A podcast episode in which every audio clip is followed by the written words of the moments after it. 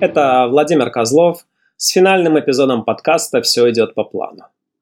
Сегодня я подведу итог почти года работы над подкастом, а также отвечу на заданные мне вопросы по его теме. Я обратился к советскому прошлому почти через 30 лет после того, как СССР прекратил существование. И это позволило посмотреть на ту реальность с большой временной дистанции из совершенно другой реальности. Естественно, я не ожидал, что это обращение к советской эпохе приведет к какому-то ее радикальному переосмыслению и смене ориентиров. Этого и не произошло. Я как считал, так и считаю советскую эпоху бессмысленным экспериментом, который провалился, оставив после себя огромное количество жертв. И в прямом физическом смысле, и в косвенном. И последствия той эпохи ощущаются до сих пор. На уровне менталитета, на уровне культурных кодов. Я не буду говорить о влиянии советского менталитета на современную политику и идеологию. Об этом сказано достаточно.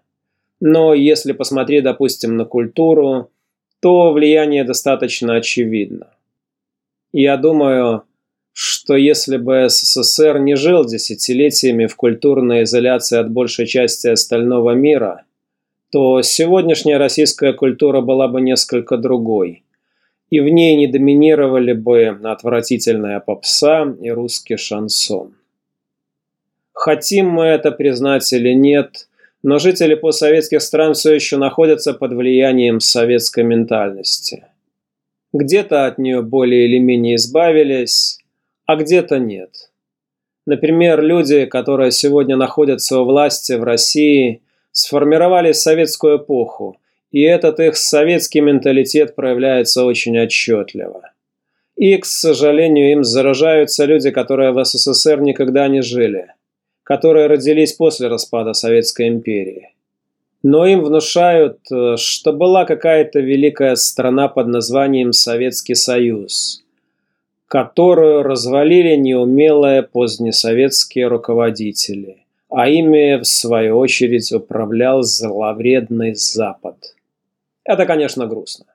Но, с другой стороны, среди родившихся в постсоветскую эпоху много и тех, кому эта эпоха совершенно не близка, которые не принимают и не примут навязываемые им ценности советского прошлого. Теперь перехожу к заданным мне вопросам. Большое спасибо всем, кто их задал. Очень разные, от глобальных до бытовых. Я намеренно не группировал вопросы и буду отвечать на них в произвольном порядке. Испытываете ли вы ностальгию по советским временам? И если да, то чего из той реальности вам больше всего не хватает в сегодняшней жизни? Я уже не раз отвечал на этот вопрос, но считаю важным ответить еще раз. Я заметил, что у людей моего поколения несколько старше – происходит смешение представления о собственной юности и о реальности, в которой эта их юность проходила.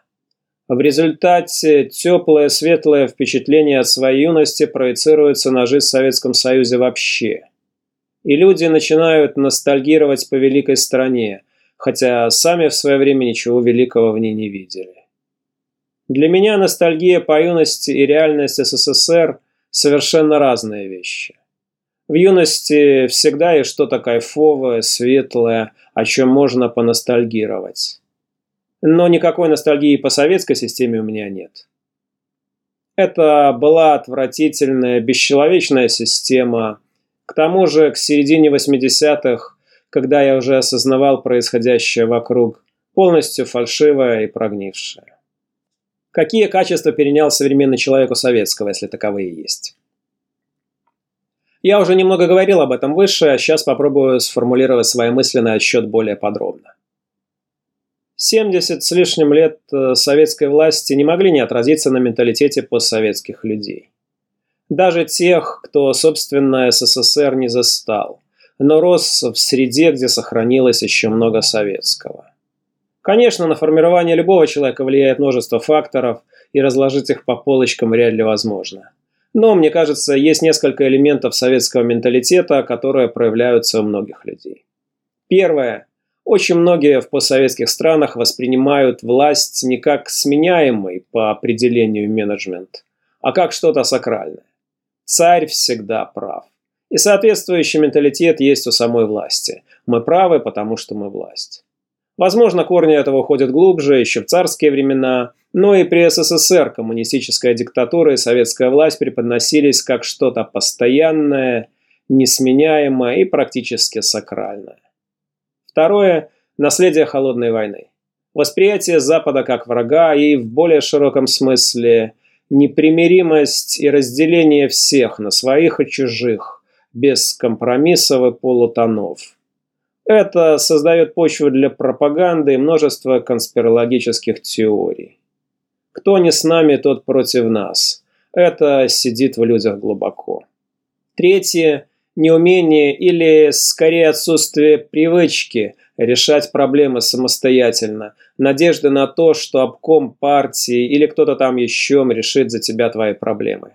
В результате несамостоятельность, боязнь принимать решения, чтобы как-то поменять свою жизнь. Насколько было распространено токсичное поведение в общении людей? Общество 80-х было менее или более агрессивным по сравнению с современным.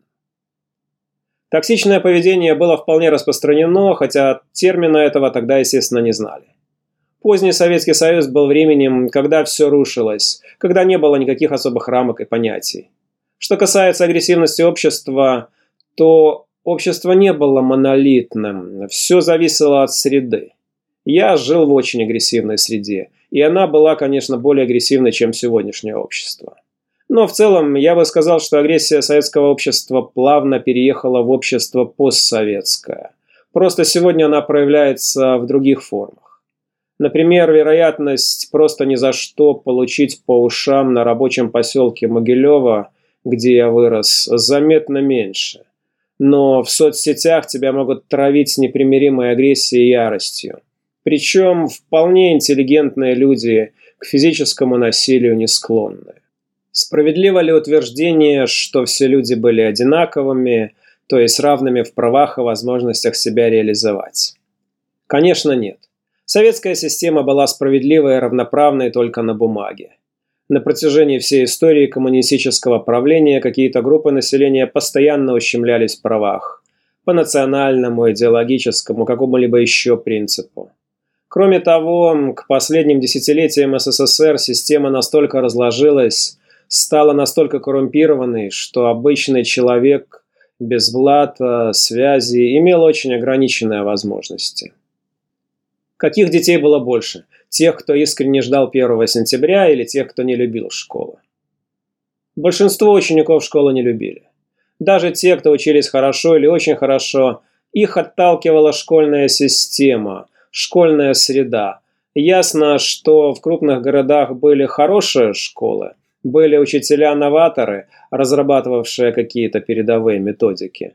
Но все это, увы, было лишь исключением, подтверждающим, что советская школа – репрессивная и агрессивная среда, в которой знания давались лишь формально. Какие профессии уважали в 80-е, а какие нет? В среде, где находился я, из тех, что были более или менее доступными, это были профессии водителя-дальнобойщика и продавца в универмаге, или как вариант работа на оптовой базе или в отделе рабочего снабжения Орси. Связана такая вот престижность была исключительно со всеобщим дефицитом. Дальнобойщики ездили по стране и могли привозить товары, которые были в их городе дефицитом а работники универмагов, баз и орсов получали доступ к дефицитным товарам, которые до открытой продажи могли и не дойти. Насколько распространено было изучение ВМ и информатики в школах и институтах? В середине 80-х в СССР прошла школьная реформа, и в результате в программе появился предмет информатика. У меня он был один год, в 10 выпускном классе. Учитель что-то нам объяснял про алгоритмический язык и про Basic, но смысла все это не имело, поскольку компьютеров мы в глаза не видели. А в Могилевском машиностроительном институте специальность АСУ – автоматизированная система управления – существовала как минимум с середины 70-х. но уровень компьютеризации был низким, а ИВМ допотопными, поэтому эта специальность не котировалась очень высоко. Когда я поступил в тот же институт в 1989 году, информатика или что-либо подобное была у меня с первого курса.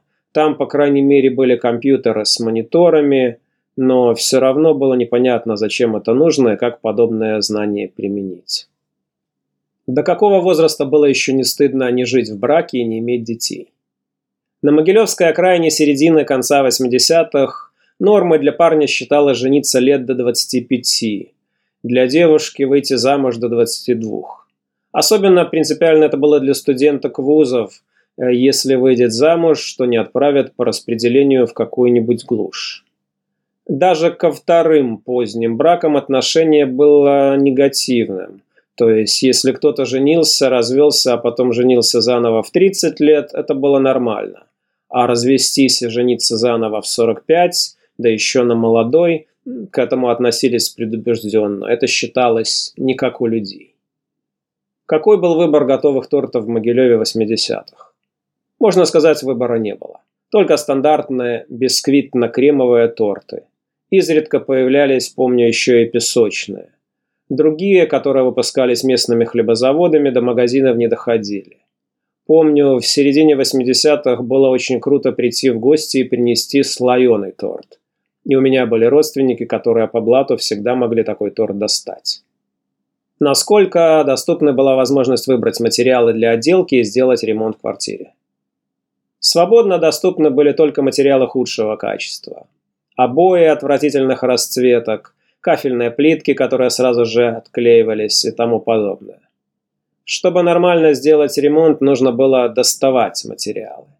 Либо через знакомых в оптовой розничной торговле, либо через тех, кто был связан со строительством и мог материалы украсть. Как вы считаете, если говорить обобщающе, существовала ли ощутимая разница между столичным и провинциальным менталитетом в позднесоветский период? В отношении каким вещам это было заметно особо, если и было? В чем взгляды примерно совпадали и чем разнились? А если проводить параллели с нынешним временем, увеличился ли разрыв между провинциалами и столичными? На этот вопрос мне ответить достаточно сложно. Я жил в провинции, со столичными людьми практически не пересекался. Понимание столичного менталитета советских времен появилось несколько позже и из вторичных источников. И все же, пытаясь посмотреть на ту реальность из сегодняшнего дня – я не сказал бы, что разница была ощутимой. Советский Союз был очень монолитной, унифицированной страной в том смысле, что все учились по одним и тем же учебникам, смотрели одно и то же телевидение, состоявшее из одной-двух программ. И менталитет был общий, советский. Да, столичные люди были более информированными в смысле, например, культуры и более прагматичными в каких-то бытовых вопросах, типа жилплощади, но опять же далеко не все. Однозначно сказать, увеличился ли сегодня разрыв между провинциалами и столичными по сравнению с позднесоветским временем, я не могу. Ясно, что в России, где я живу, общество очень сильно поляризовано. Но разделение все же проходит по несколько другим линиям, не по столичности, провинциальности. Плюс современное общество гораздо более разнообразное и многослойное, и обобщение делать как-то стрёмно. Как можно, например, сравнивать менталитет московского таксиста, приехавшего из Средней Азии, и провинциального вузовского профессора? Вы снимали документальный фильм о сибирском панке и общались с представителями андеграунда позднего СССР. Оценивая социально-экономические условия тех лет, как им удавалось обходиться практически без денег? И возможно ли было в принципе путешествовать поездами, затрачивая при этом минимум средств? Да, действительно, некоторые из музыкантов сибирского панка 80-х, когда я интервьюировал их для фильма «Следы на снегу», говорили, что жили практически без денег. Но никаких тепличных условий для существования в творческом андеграунде, конечно, не было. Нельзя было, как где-нибудь в Англии или Западной Германии, получать пособие по безработице, которое покрывало бы твои основные потребности – Нельзя было, как в Нью-Йорке 70-х, снимать жилье очень дешево. Советские андеграундные музыканты вынуждены были где-то числиться на учебе или на работе, иначе им просто угрожало уголовное преследование по статье тунеядства. Практически все жили с родителями, то есть э, вопрос аренды жилья и питания не стоял. Поэтому свою небольшую стипендию или зарплату можно было тратить на что-то другое. Кассеты, алкоголь, поездки по стране, музыкальные инструменты. Подержанные инструменты советского производства или самопальные можно было купить очень недорого. А фирменные были, как правило, недоступны, и они стоили, конечно, запредельно. Билеты на поезд в плацкартный или тем более общий вагон были очень дешевыми. Например, цена билета в плацкарте из Могилева в Москву в середине-конце 80-х была около 10 рублей. Для сравнения, минимальная стипендия студента была 40 рублей. Плюс были еще достаточно часто ходившие электрички, на которые билеты были еще дешевле, да и проверяли их не слишком тщательно. То есть, например, между Могилевым и Минском можно было перемещаться бесплатно, с небольшим риском, что тебя поймает контролер. В общем, повторюсь, Андеграундный музыкант второй половины 80-х мог жить на очень небольшие деньги, но при этом большинство жили с родителями и где-то учились или работали. Расскажите, пожалуйста, об эмиграции из позднего СССР. Какие настроения были у вас, ваших сверстников? Хотел ли кто-то не просто съездить за гранку, а переехать туда? Были такие мысли, идеи, мечты, фантазии? А может, кто-то из ваших знакомых реализовал их? У знакомых вам советских вузов ведь были какие-то совместные научные проекты с зарубежными коллегами. Наверное, через это тоже можно было найти пути на Запад, причем даже вполне официальные. Среда, где я находился во второй половине 80-х, была очень далека от мысли об эмиграции. Я имею в виду, конечно, Могилевскую окраину. В каком-нибудь 1988 году уехать оттуда в западную страну, ну, это было почти как полететь в космос. То есть э, какое-то общее представление о том, что Запад – это круто, было даже в пацанской среде рабочего поселка. Но сама мысль о том, что можно туда перебраться, была нереально радикальной. Прежде всего, вокруг не было конкретных примеров людей, кто это бы совершил. Когда я поступил в 1689 году в институт, там уже были люди с несколько другими настроениями. Да и общая ситуация в стране менялась и менялось ее восприятие. Ощущение того, что здесь нечего ловить, становилось все более распространенным. Но в моем институтском кругу общения дальше разговоров о том, что хорошо бы свалить, дело не шло. Были пару человек, которых знал лишь наглядно, которые поступили в институт только чтобы прокантоваться годы, не уйти в армию, и после первого же курса уехали с родителями в Израиль. Мое первое пересечение с людьми, реально обсуждавшими отъезд, было случайным. Это произошло в апреле 1991 года в поезде Могилев-Москва, когда я ехал на фестиваль «Рок против террора». Моими соседями по отсеку плацкартного вагона оказались чуваки лет под 30. Двое из них – начинающие бизнесмены, готовились открыть в Могилеве зоомагазин и ехали в Москву за товаром третий – инженер на не помню уже каком заводе. Если делать обобщение с позиции сегодняшнего дня, можно предположить, что их поколение, уже с семьями, детьми, смотрело на реальность несколько не так, как мы, студенты. Помню, бизнесмены говорили, что если с магазином не выгорит, они сразу сваливают. А ИТРовец на основании какого-то своего знания советовал им не продавать квартиры. Сдайте государству, чтобы потом, если там не получится, можно было вернуться и получить квартиру назад. Дальнейшая судьба этих случайных попутчиков мне неизвестна. Общего у нас было мало, и телефонами мы не обменялись. Что касается совместных научных проектов машиностроительного института за границей, я о них ничего не знал. Возможно, они и были, по крайней мере, с соцстранами, но рядовой студент младших курсов с этим никак не пересекался. Конечно, когда я в 1992 году поступил в Минский ИНЯС, там ситуация была совершенно иной. Да и сам вуз многие, кто туда поступал, рассматривали как трамплин на Запад. Но это была уже другая эпоха и другая страна. И последний вопрос, на который хочу ответить. Что же будет дальше? Будет ли какой-то новый подкаст другой тематики или, может быть, нечто вроде видеоблога «Underground мертв»? Пока каких-то планов в этом направлении нет. Когда появляется идея, стараюсь ее реализовать максимально быстро. В ближайшее время я хочу заняться новым романом, и мой основной фокус будет на нем. На этом у меня все. Спасибо всем слушателям подкаста.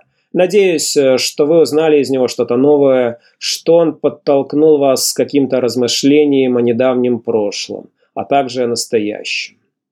Несмотря на то, что подкаст завершается, тема советского прошлого остается для меня важной, и в соцсетях мне можно задавать по ней вопросы и комментировать выпуски подкаста.